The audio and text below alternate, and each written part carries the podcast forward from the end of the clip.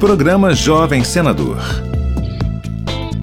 A estudante Ana Beatriz Martins de Freitas Amorim será a representante do Acre na edição do programa Jovem Senador deste ano. Ela estuda na Escola Cívico-Militar Madre Adelgundes Becker, da cidade de Cruzeiro do Sul. Para participar do concurso, Ana Beatriz escreveu sobre os direitos trabalhistas criados durante os 200 anos de independência. Na minha redação, eu basicamente falei sobre os direitos trabalhistas, que eles não existiam e que, quando começaram a existir, salientavam a desigualdade entre negros e brancos, homens e mulheres. Usei como repertório a Constituição de 1824. Acompanhe todos os detalhes do programa Jovem Senador no site senado.leg.br barra Jovem Senador.